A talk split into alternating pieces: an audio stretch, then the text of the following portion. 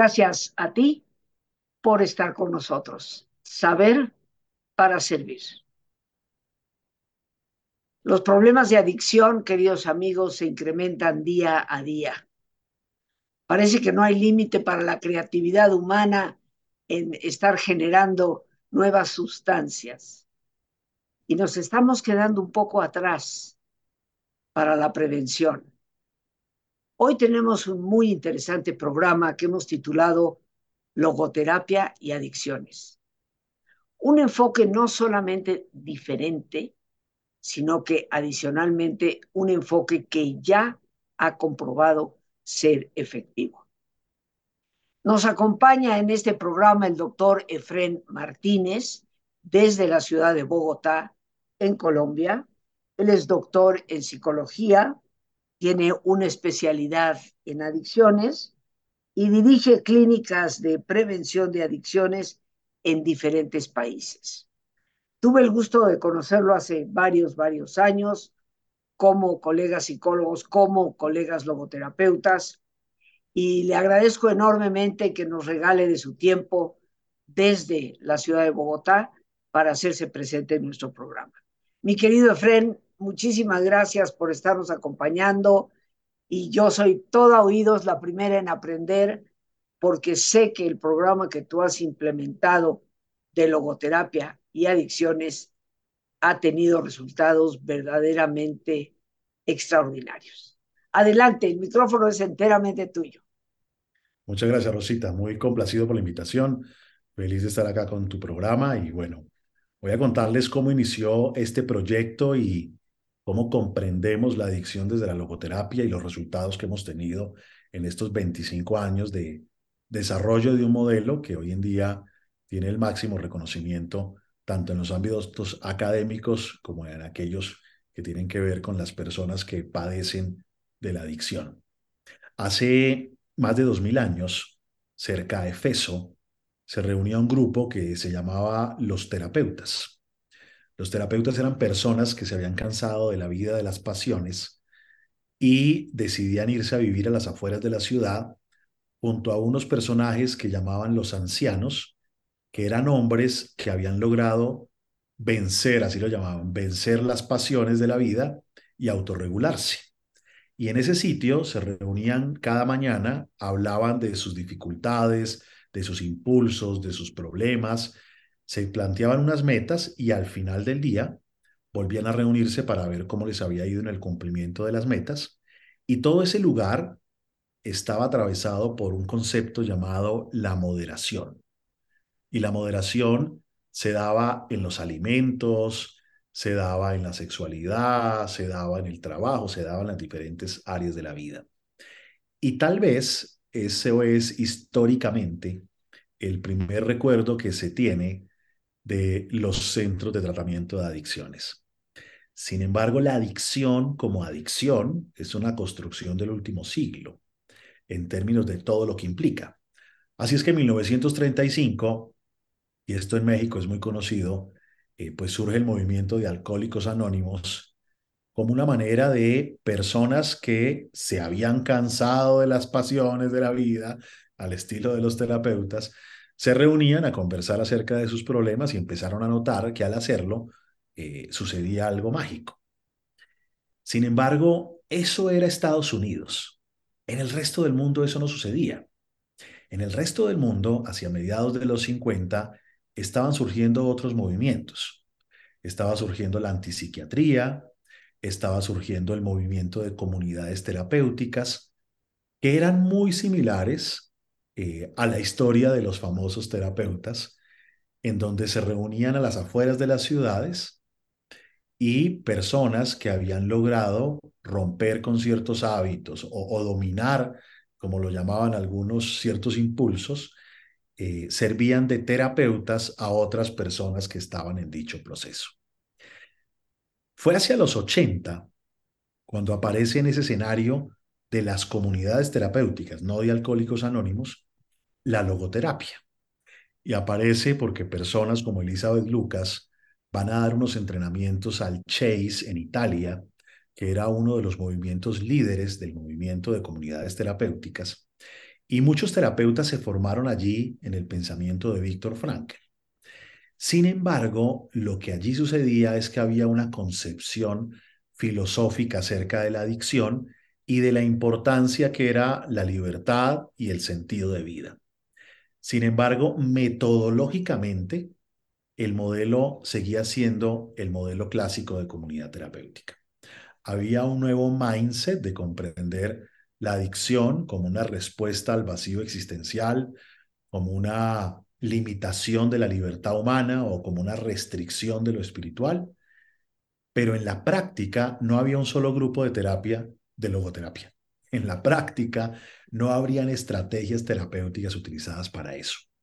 Y esto, digamos que aportó inicialmente en la humanización de los programas de tratamiento. Porque así como sucedía en países como México, que hoy sucede, pero no tanto como hace 25 años, en las comunidades terapéuticas de aquel entonces también habían gritos, maltratos, humillaciones. En México lo llaman anexos, que es una de las locuras más grandes de la desfiguración de lo que hay que hacer para ayudar a alguien con un tema de adicción. Pero eso pasaba en otros países y lo hacían en las comunidades terapéuticas. Entonces, cuando Lucas eh, hace esta difusión en el Chase, muchos programas del mundo iban a formarse al Chase porque tenían entrenamientos para terapeutas y vivían allá cerca de nueve meses. Y ahí empezaron a conocer de la logoterapia y esto empezó a hacer que se suavizaran un poco los programas. Pero esto de suavizar un poco eh, es un decir, digamos que mejoró, pero técnicamente la logoterapia no estaba metida en la práctica cotidiana. Seguían habiendo trabajos fuertes, seguían habiendo grandes confrontaciones, grandes gritos. Hacia mediados de los 90, nosotros en Colombia estábamos iniciando un proyecto de tratamiento de adicciones y conocíamos perfectamente el movimiento de 12 pasos y conocíamos muy bien el movimiento de comunidad terapéutica.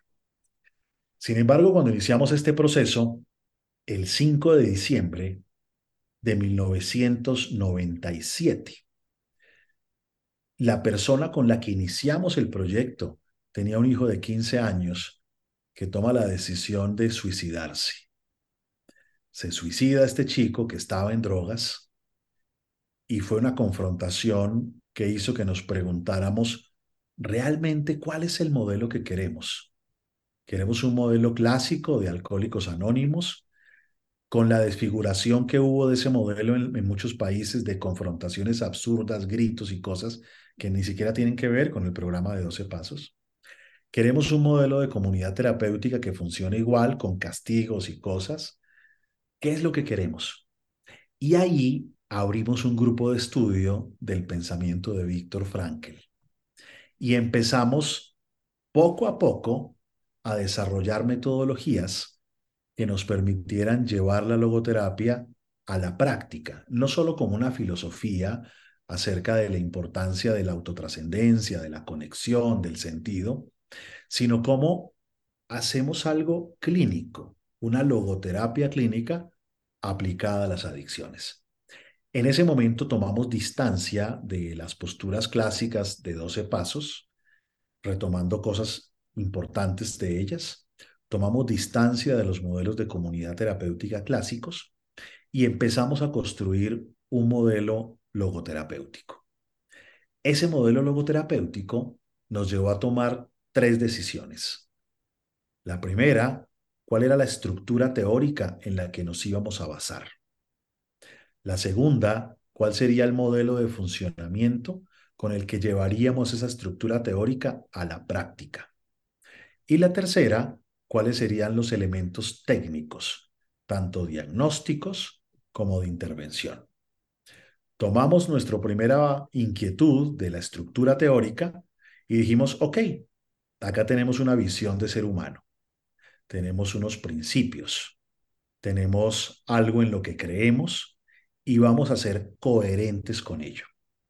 Y si somos coherentes con que el ser humano tiene la posibilidad de ejercer la libertad, entonces nosotros no vamos a andar confrontando a la gente y a decirle qué es lo que tiene que hacer, sino que vamos a tener prácticas socráticas constantes todo el tiempo para que sea la misma gente la que pueda asumir sus decisiones y despertar una motivación intrínseca y no extrínseca. Y dijimos, y si la logoterapia no es solamente libertad, sino que también es voluntad de placer, voluntad de poder y voluntad de sentido, pues vamos a trabajar para que puedan entrenarse en evitar el displacer, para que puedan trabajar en aumentar su tolerancia al malestar. Y si la logoterapia son valores y son sentido de vida, pues vamos a trabajar para que se conecten con fuentes de sentido. Y después dijimos, ok, esa estructura teórica está muy bien, pero necesitamos un modelo que nos ayude a comprender cómo funciona la adicción en términos te voy a, de... Te voy a interrumpir, este, Efren, disculpa, porque aquí acabas de mencionar algo eh, que posiblemente te es familiar, me es familiar, pero tal vez para el público no. Cuando hablamos de la intervención socrática, ¿no? De decir, ah, caray, ¿qué tiene que ver Sócrates con todo esto? Eh, y bueno, yo creo que vale la pena, aunque sea breve, recordar, ¿no? Que esto se refiere a ese diálogo de hacer preguntas preguntas importantes, preguntas relevantes, preguntas que le exijan a la persona eh, buscar una respuesta en donde, como quien dice, le cae la moneda, le cae el 20, ¿no? El 20. Exacto. ¿verdad? Entonces sí quería aclararlo porque él decía, ah, ¿qué es eso de socrático? Y me haces acordar de algo que puede ser útil para todos, y es que en, en, en esos tiempos, finales de los 80, estaba tomando mucha fuerza una metodología que hoy es una de las que tiene más evidencia científica en el tratamiento de adicciones, que se llama la entrevista motivacional. Nosotros nos dedicamos a estudiar entrevista motivacional y de pronto dijimos, wow, ¿qué es esto? Si es lo mismo que decía Víctor Frankl, este es el diálogo socrático, esta es la metodología socrática. Y como ya éramos muy buenos en las metodologías socráticas, fue muy fácil adoptar la entrevista motivacional para poder hacer eso que tú ahora, Rosita, nos compartías, de lograr que fuera la misma gente la que encontrara sus respuestas. Y ahí pudimos eliminar toda forma de confrontación, gritos, eh, mandatos, todo esto que se acostumbra en los centros. Hace 25 años no existe eso en nuestros centros. Después de eso dijimos, ok, ahora que sabemos, tenemos una comprensión del ser humano en la adicción, pues tenemos que comprender que no es lo mismo probar una droga a experimentar con una droga, a usar una droga, a abusar de una droga o a depender de una droga. Luego, nuestra metodología va dirigida para quién. Y empezamos a tomar decisiones y dijimos, aquí no vamos a mezclar adolescentes con adultos. No queremos adolescentes aprendiendo mañas de los adultos, ni adultos que sigan portándose como adolescentes. Vamos a abrir dos centros diferentes, uno para adolescentes y uno para adultos. Y vamos a tomar decisiones en términos de si nosotros le queremos apostar a que la adicción que viene del griego adictus, que eran hombres que en la antigua Grecia vendían su cuerpo para saldar sus deudas, convirtiéndose en esclavos durante un periodo de la vida. Adicción significa esclavitud. Si la salida de la adicción es la libertad, vamos a quitar las paredes y las rejas. Y tumbamos todas las paredes de nuestras clínicas y las rejas, de tal forma que si la gente quería irse a pie, podía irse. Nadie tenía que escaparse, podían simplemente irse. Y pasó algo mágico, Rosita. El índice de deserción es del 5%. ¡Wow! Que es increíble. Ni siquiera en los sitios que tienen muros y rejas pasa esto. Una paradoja impresionante. Y después planteamos, ok, si ya tenemos una estructura teórica que nos ayuda a tomar decisiones coherentes, vamos a un modelo de funcionamiento. ¿Cómo vamos a hacer que esto funcione? ¿No? Y ahí diseñamos un proceso que dura tres meses, pero no tres meses de forma caprichosa, sino porque la evidencia científica dice que los programas de tratamiento que son más exitosos duran entre 90 y 180 días. Y porque además solo al mes tú puedes hacer buenos diagnósticos. ¿Será que alguien se droga para poder dormir o no puede dormir porque se droga? Porque no es lo mismo. Y eso solamente lo sabemos al mes. Muchos de los, de los programas de nuestra parte del mundo estaban eh, influenciados por posturas que eran muy comunes en Norteamérica, donde los internamientos duraban de 30 a 45 días. Y duraban eso básicamente porque muchos seguros americanos de la época pagaban 30 días. No porque científicamente eso fuese lo ideal o lo adecuado. Y mucha gente que fue a recuperarse a estos centros americanos muy famosos, llegó a México, a Panamá, Colombia a abrir clínicas y dijeron, ah, pues como yo estuve interno allá un mes, pues acá el programa dura un mes. Un mes. Pero eso, eso no tiene nada que ver con lo que dice la ciencia. Entonces armamos un proceso que durara 90 días, que tuviera una fase de evaluación diagnóstica, una fase de intervención y una fase de desarrollo. Y dentro de ello, pues incluimos las cuatro áreas y pilares fundamentales de nuestro programa, que son la prevención de recaídas, la motivación para el cambio, el desarrollo de una personalidad menos vulnerable hacia la adicción. Víctor Frankl llamaba a esto organismo psicofísico y en el organismo psicofísico habían temas que te llevaban a utilizar patrones de reacción, que Víctor Frankl llamaba pasividad y actividad, que básicamente en otros términos, estrategias de afrontamiento para manejar el malestar de la vida. Entonces tenemos una línea dedicada a manejar el malestar de la vida y una cuarta línea dedicada a construir buenos proyectos de vida, aumentar la percepción de sentido y ya con este diseño nos dedicamos a construir los instrumentos y las metodologías técnicas para que esto saliera adelante. Luego, cuando tú vas a nuestros programas, tú vas a encontrar que existe el grupo del sentido de vida, existe el grupo del autodistanciamiento a partir de la cuentería, existe el grupo existencial de sentido del sufrimiento, existe el grupo de, reflexión, existe el grupo de suprasentido, existe diálogo socrático todo el tiempo, eh, una metodología diseñada para en la práctica realmente estar utilizando la logoterapia para abordarlo. Fueron pasando los años y entonces empezamos a preguntarnos, bueno, nosotros creemos que esto funciona, porque uno siempre cree que un hijo funciona, pero no sabemos si funciona, o sea, honestamente no sabíamos. Y entonces dijimos, bueno, hagamos una evaluación interna. Eh, y dijimos, wow, qué resultados tan increíbles. Pero claro, uno siempre quiere que los resultados sean increíbles porque es un hijo de uno. Entonces dijimos, no, no, no, no, no.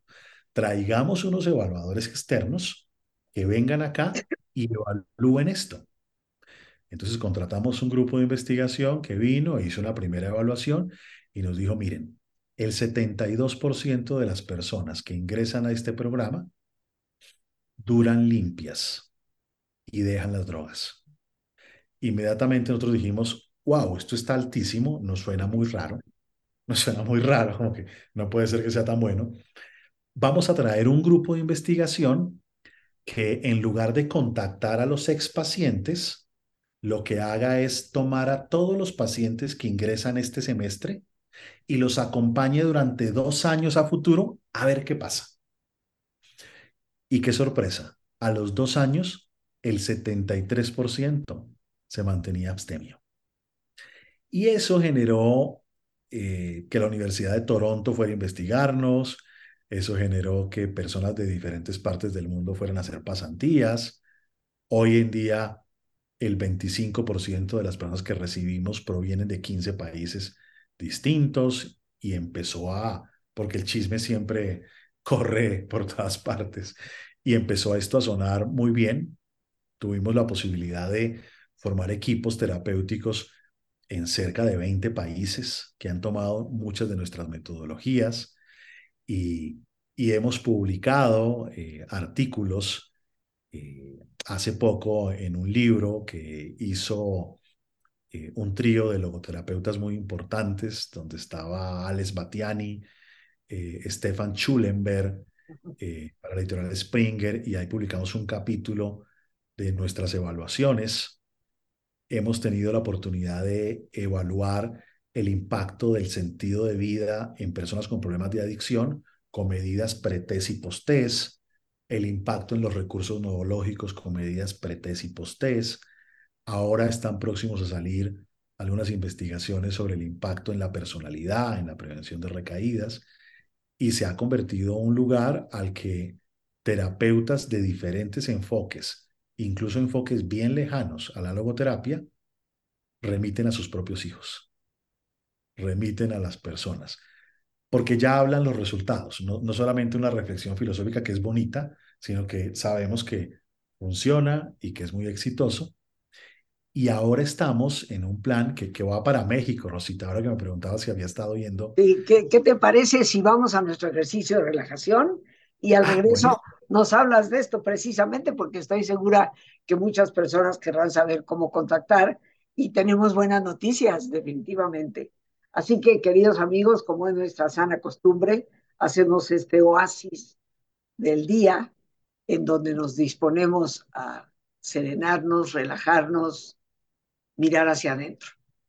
Así que, como siempre, te pido que te pongas cómodo y si te es posible hacer el alto completo, el alto total, pues qué mejor que cerrar tus ojos. Con tus ojos cerrados, toma conciencia de tu respiración, del entrar y el salir del aire en tu cuerpo. Imagina cómo al inhalar, así como llevas oxígeno a tus células, inhalas también serenidad para tu mente. Al exhalar, así como tu cuerpo se libera de toxinas, imagina cómo en ese aire que sale te liberas de todas las presiones y todas las tensiones. Respira profundamente.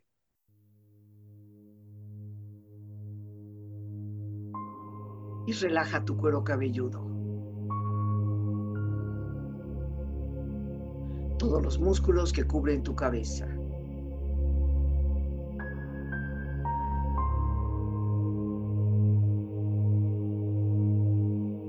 Relaja tu frente. Siente la piel, la vibración de la piel que cubre tu frente.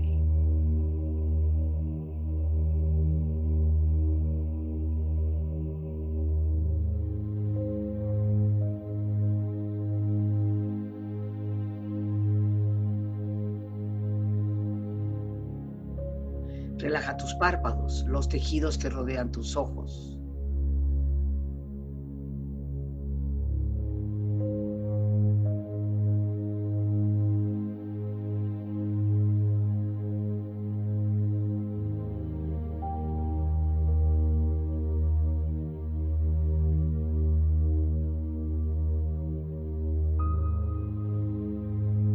Relaja tus mejillas, toda la piel, todos los músculos que cubren tu cara.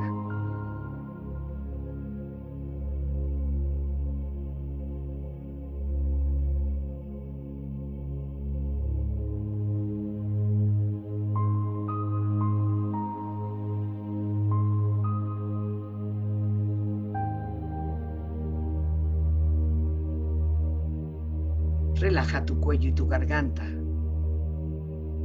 Siente su flexibilidad, equilibrio, balance.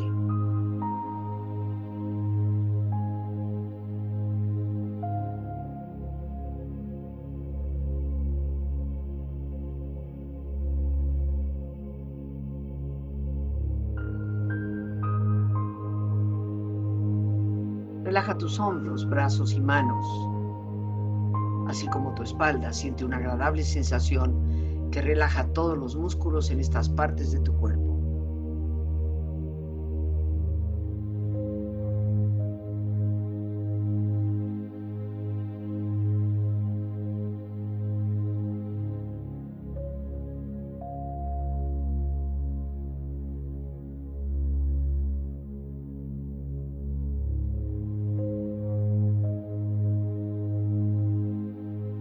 Relaja tu pecho exterior e interiormente, relajando todos los músculos, imaginando a todos tus órganos internos funcionar rítmica y saludablemente.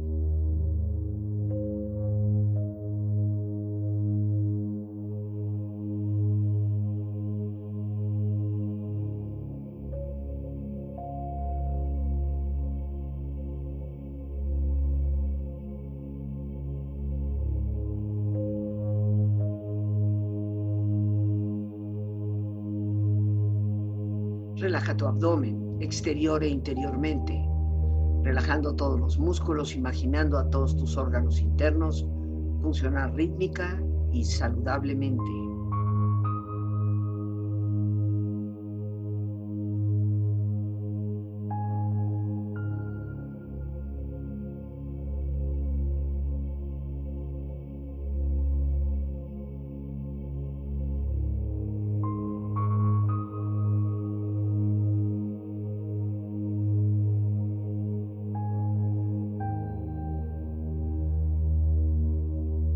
Relaja tus muslos, tus rodillas, siente la piel, la vibración de la piel que cubre estas partes de tu cuerpo.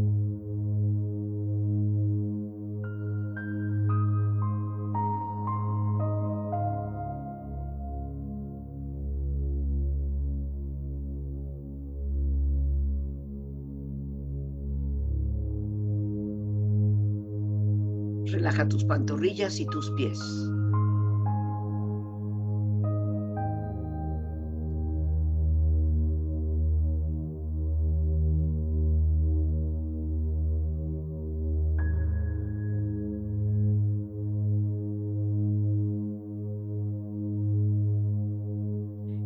Cuerpo profundamente relajado, proyecta en tu mente la imagen de un lugar ideal para el descanso.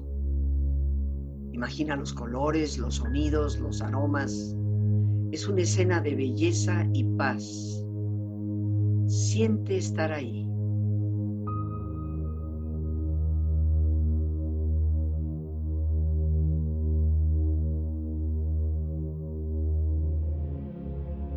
Respira profundamente.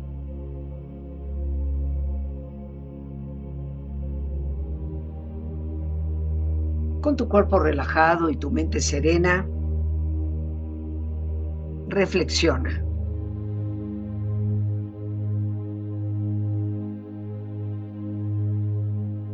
Las adicciones vienen como pasajeras. Nos visitan como huéspedes y se quedan como nuestros amos.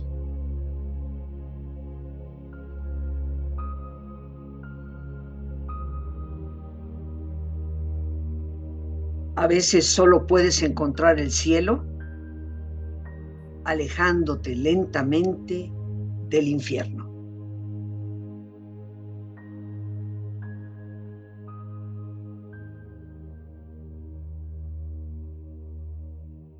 La vida misma te puede llevar más alto y a un mejor viaje que cualquier tipo de droga.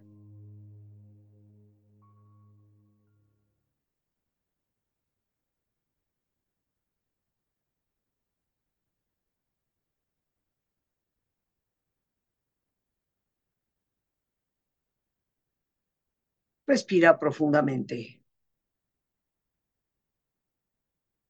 Y con esta experiencia empieza lentamente a estirarte, brazos, manos, piernas y pies, moviendo tu cuello, bostezando si lo deseas, haciendo que tu cuerpo retome su nivel de actividad habitual, hasta muy lentamente abrir tus ojos. Ojos abiertos, bien despierto, muy a gusto, bien descansado y en perfecto estado de salud, sintiéndote mejor que antes.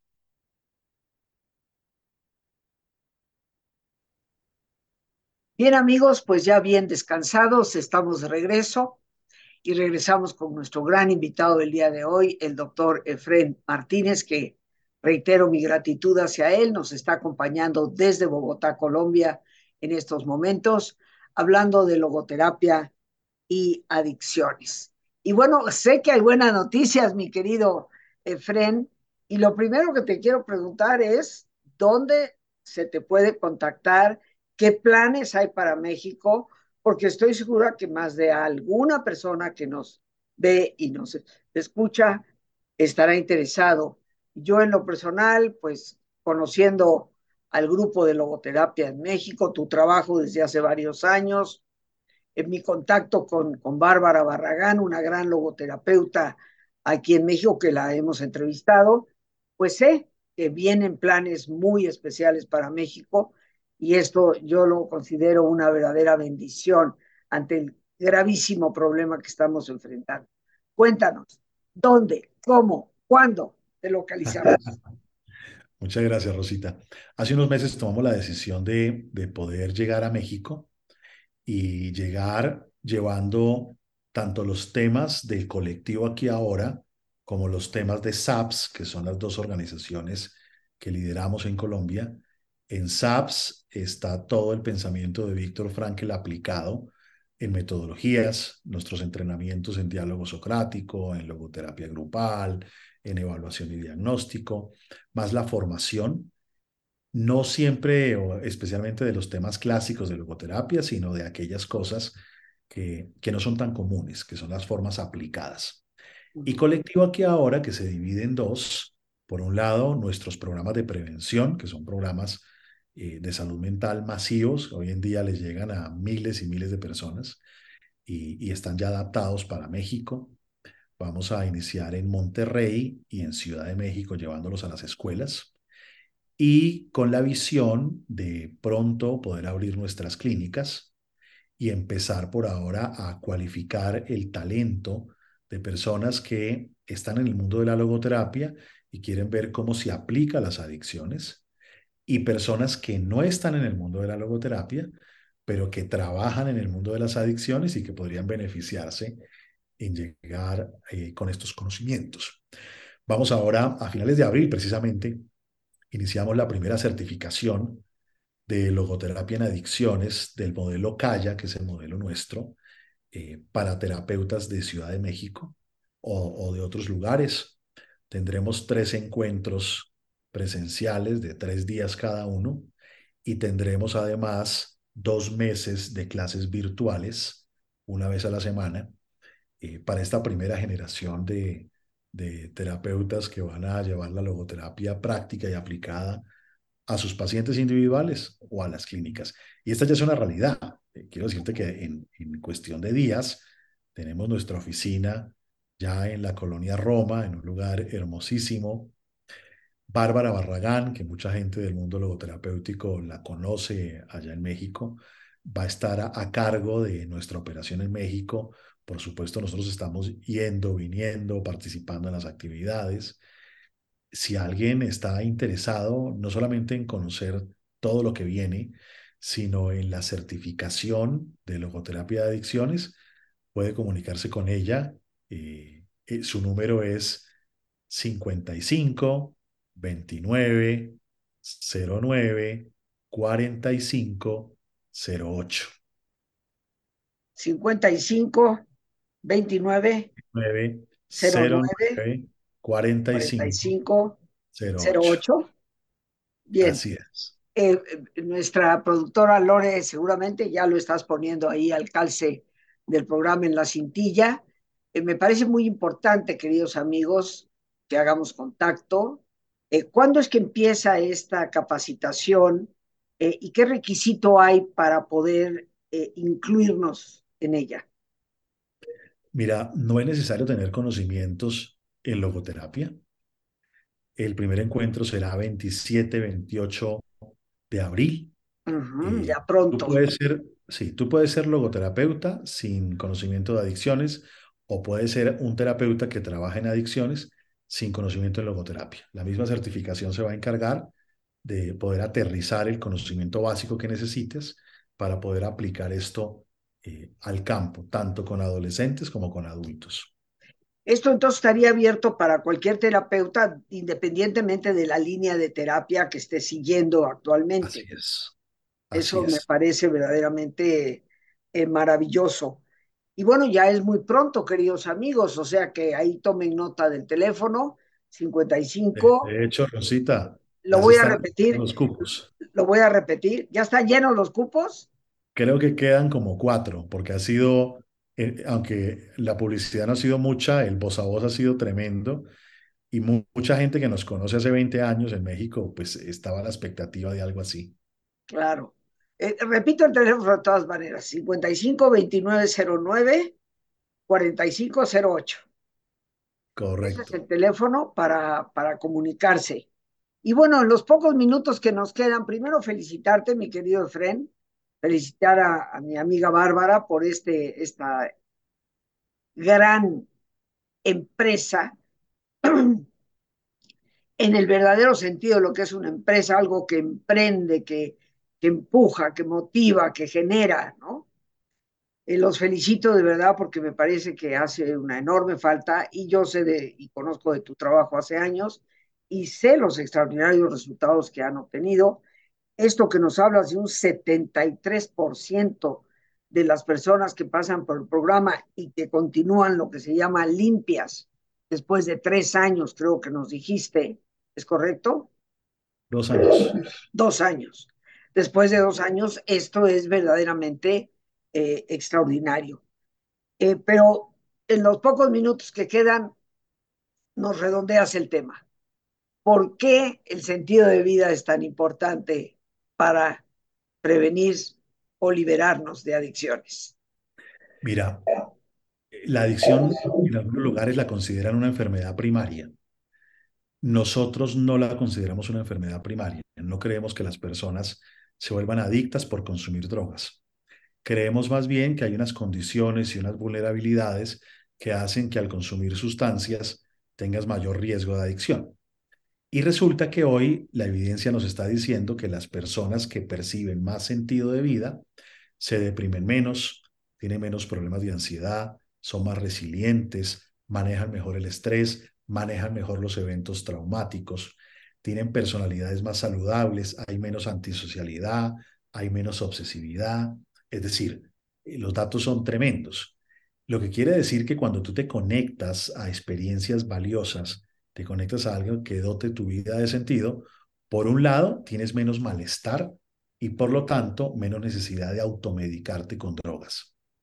Y segundo, cuando te conectas a experiencias valiosas o cosas que le den sentido a tu vida, cuidas más tu vida, cuidas más tu salud. Y por eso el sentido tiene directa relación con la prevención de recaídas. Definitivamente, mi querido Efren. Pues bueno, a mí ya en estos momentos no me queda más que darte una vez más las gracias, eh, desearles todo el éxito del mundo, cuentan con mi incondicional apoyo para este importantísimo proyecto. Ojalá que muchos de los amigos que nos ven y escuchan eh, se acerquen, porque yo me imagino que este es el inicio para que eventualmente podamos tener en México este tipo de atención que ha comprobado ser tan, tan efectivo. Muchas, muchas gracias. Feliz de haber participado y aquí estaré cada vez que te parezca interesante. Ah, pues siempre me lo va a parecer, mi querido Fred. Así que muchísimas, muchísimas gracias. Saludos allá en mi queridísima Bogotá para todos los amigos y, y que siga viento en popa este proyecto ayudando a tantas, tantas personas. Gracias. Y bien amigos, pues nos despedimos por el día de hoy como siempre dando gracias a Dios por este espacio que nos permite compartir. Las gracias a nuestro gran invitado, el doctor Efren Martínez desde Bogotá, Colombia. Gracias a nuestra productora Lorena Sánchez y a ti, el más importante de todos. Una vez más, gracias, muchas gracias por tu paciencia al escucharme y por ayudarme siempre a crecer contigo. Que Dios te bendiga.